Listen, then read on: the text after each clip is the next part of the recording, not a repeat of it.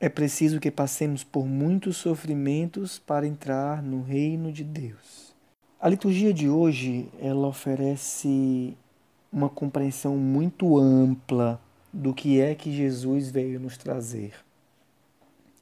O que, ele veio nos trazer?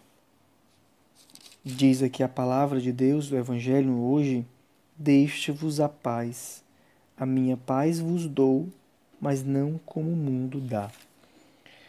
O Senhor veio nos trazer a paz. Mas a leitura dos Atos dos Apóstolos parece quase denunciar que a promessa que Jesus faz no Evangelho falhou. Olha a situação. Enquanto Paulo cumpre a sua missão, eles apedrejam Paulo, arrastam-no para fora da cidade, pensando que estivesse morto. Apedrejam não duas pedrinhas, apedrejam-no até parecer que ele está morto. Um apedrejamento violento. E ao mesmo tempo nós vemos no Evangelho Jesus prometendo que vai dar a paz. A promessa de Jesus de paz realmente se cumpre ou ela falhou? Não deveria Jesus proteger Paulo que cumpre a sua missão anunciando o evangelho aos homens? Será que tem alguma coisa errada? Será que as promessas de Deus falharam? A promessa do Senhor jamais falha.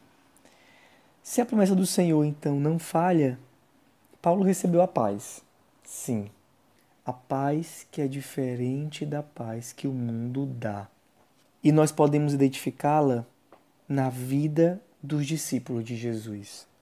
Porque se o Senhor prometeu a paz e a paz aparece, e, a, e a paz, a promessa se cumpre na vida dos discípulos, porque a promessa de Deus sempre se cumpre, então nós podemos dizer que nós vemos a paz que o Senhor prometeu cumprida na vida dos seus discípulos. Uma vez um jovem do projeto de juventude, no meio dos sofrimentos todos, né, e eu sem saber o que dizer, a pessoa estava vivendo um momento de sofrimento muito grande, olhou para mim e disse: "Padre, eu escolho a paz que vem da cruz.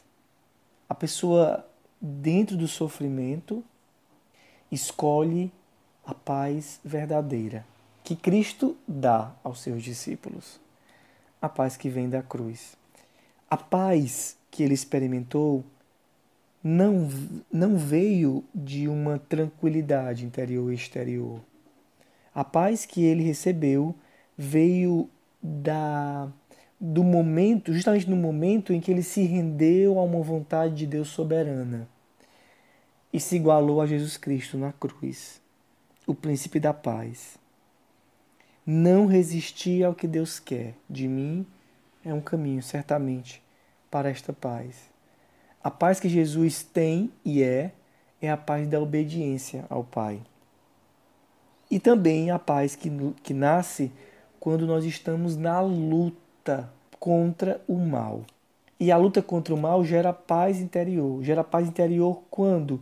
Quando a gente sabe que o mal não tem mais força e quando a gente sabe que nós estamos tra travando uma luta que vale a pena, porque é uma luta por algo que não passa.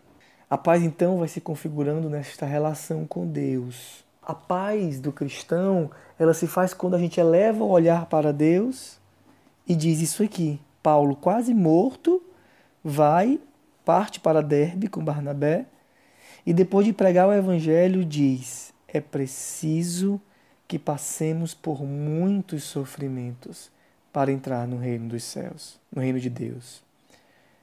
Aqui se revela uma coisa a mais. Se revela uma relação sincera com Deus e profunda com Deus. Certamente Paulo não fazia isso porque amava o sofrimento, mas porque amava Deus e amava Jesus Cristo. E segundo, aqui também se revela uma certeza muito grande de que ele possui a paz e está lutando por aquilo que realmente não passará. Por isso, os sofrimentos fazem parte da preparação para aquilo que não passará. Eu tenho eh, a impressão de que às vezes nós não conseguimos ter paz justamente porque a gente não entende que a paz é a dinâmica da vida de Cristo. A paz é entrar na dinâmica da vida de Cristo, entrar numa lógica de doação de si. Damos a nossa vida pelos outros e preenchemos todas as dores de sentido. E não é um sentidozinho mais ou menos, um psicologismo. É quando nós encontramos sentido na vida daquele que nós seguimos. Cristo sofreu por mim. Cristo, o caminho para a paz é Ele, é a forma dele de viver. E quanto mais configurados nós formos a Ele, mais nós encontraremos a paz. Na nossa comunidade, que tem nome de Shalom, essa espiritualidade do ressuscitado que passou pela cruz é muitas vezes falada.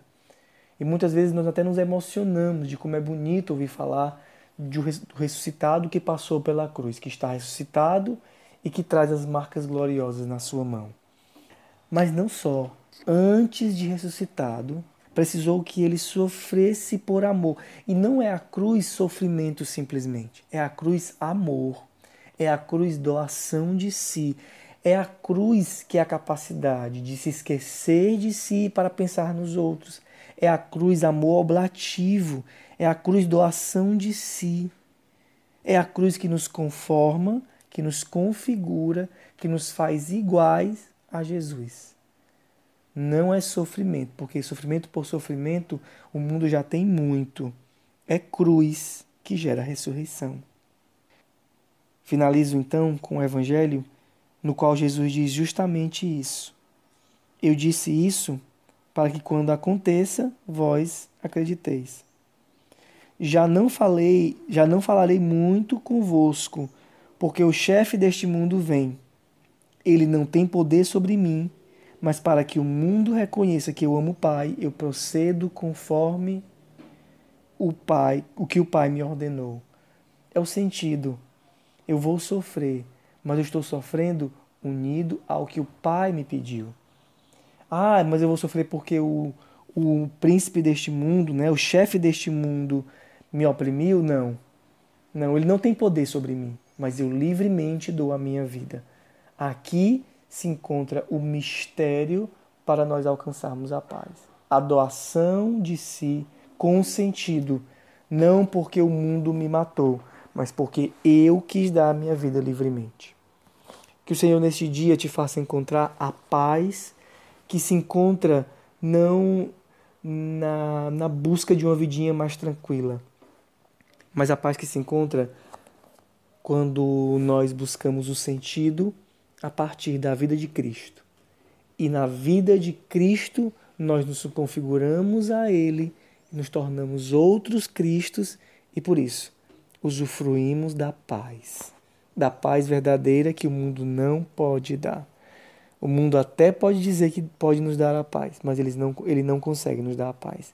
Só quem pode nos dar a paz é o crucificado, o ressuscitado que foi crucificado e que agora, com as marcas gloriosas da cruz, nos comunica a sua paz.